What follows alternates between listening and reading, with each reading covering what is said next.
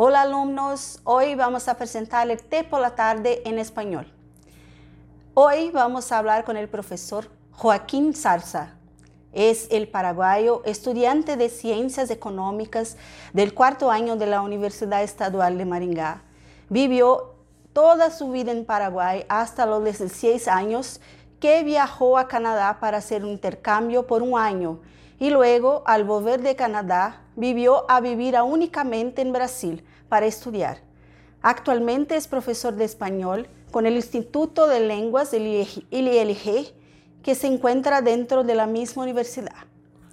Hola, bienvenido. Hola, un, un placer estar acá. Mucho gusto en conocerles a todos ustedes. El gusto es nuestro. El tema de hoy es eh, la diversidad cultural de los países hispanohablantes. la lengua española se ha sido expandida por todo el mundo a lo largo de los años. Se puede observar que es necesario que una buena parte de la sociedad tenga conocimiento de otras lenguas.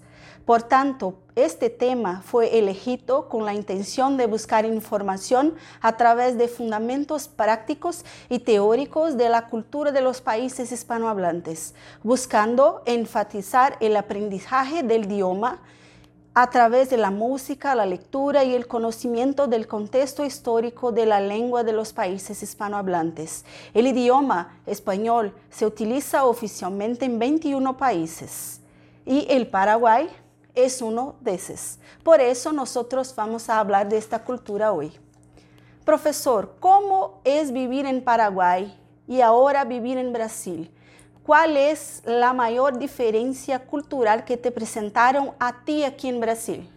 Entonces, la mayor diferencia fue el idioma. Como todos saben, acá Brasil es el único país donde se habla portugués en Latinoamérica y fue muy difícil eh, adaptarme a esa cultura nueva que tuve.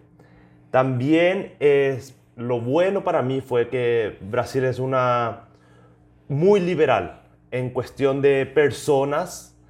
Las personas son muy liberales, son muy abiertas, no como en Paraguay, que es un poquito más todo el tema cerrado, muy cerrado. Pero lo difícil de acá es hacer más amistades.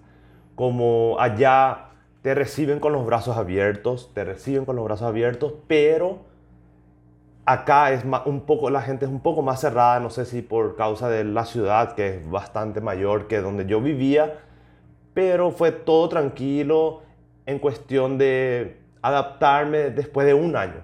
Pero al adaptarme con el idioma fue muy difícil, el idioma fue muy difícil, pero ahora por suerte después de vivir tres años acá, ya me estoy, ya estoy tranquilo con el idioma.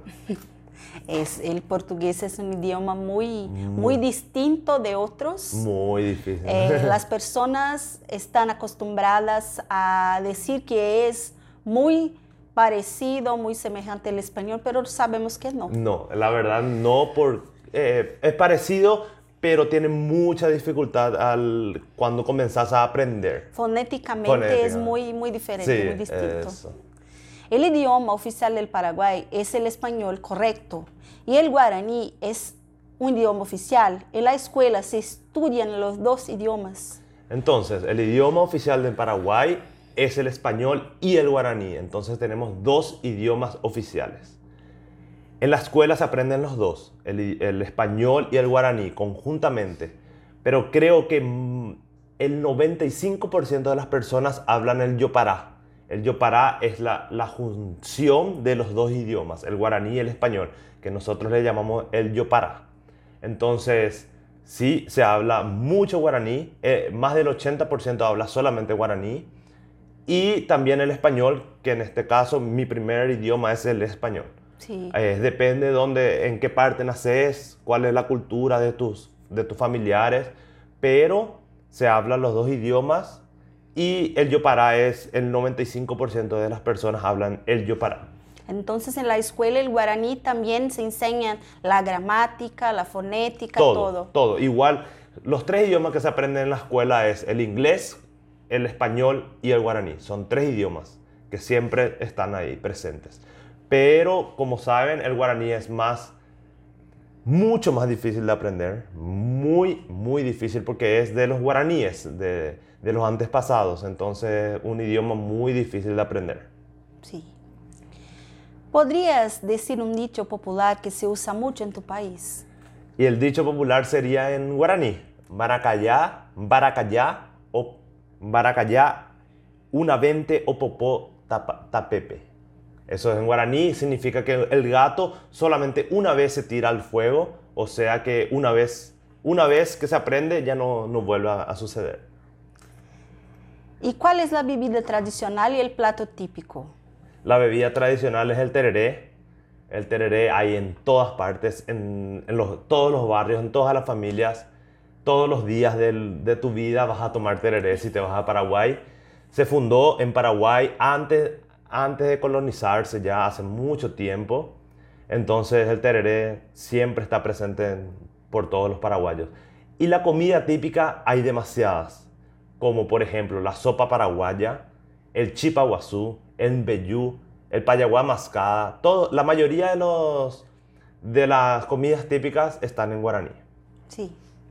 ¿Podría hablar un poco sobre la música y las creencias y leyendas que ustedes acostumbran oír cuando niños, algo típico? Sí, existen varias músicas paraguayas, varias que no te puedo citar ahora porque hay inmensidad, la mayoría también en guaraní. Sí. Se le llama la polca paraguaya. Y las creencias, tenemos siete mitos, tenemos siete mitos de allá, también siete, siete mitos en guaraní, te voy a citar los siete. Taui Keraná, Teyuyaguá, Moñay, Yasuya Teré, Curupí, Ao Ao y Luisón. Esos son los siete mitos que se escuchan cuando eres niño. Cuando vas creciendo, cuando vas creciendo ya termina eso, pero al comienzo sí hay... Eh, cuando sos niño sí escuchas muchos de esos siete mitos que te hacen tener como miedo.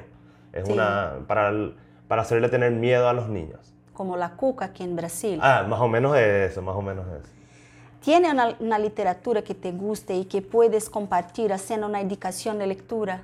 Sí, te- eh, en Paraguay, mi ciudad es Concepción, hay un concepcionero que escribió El trueno entre las hojas. Es un, el papá de la Miss Mundo, la, la vice Miss Mundo, no sé si le conocen, Dania- eh, Nadia Ferreira. Él escribió El trueno entre las hojas y también pueden leer Yo el Supremo, que es también paraguayo.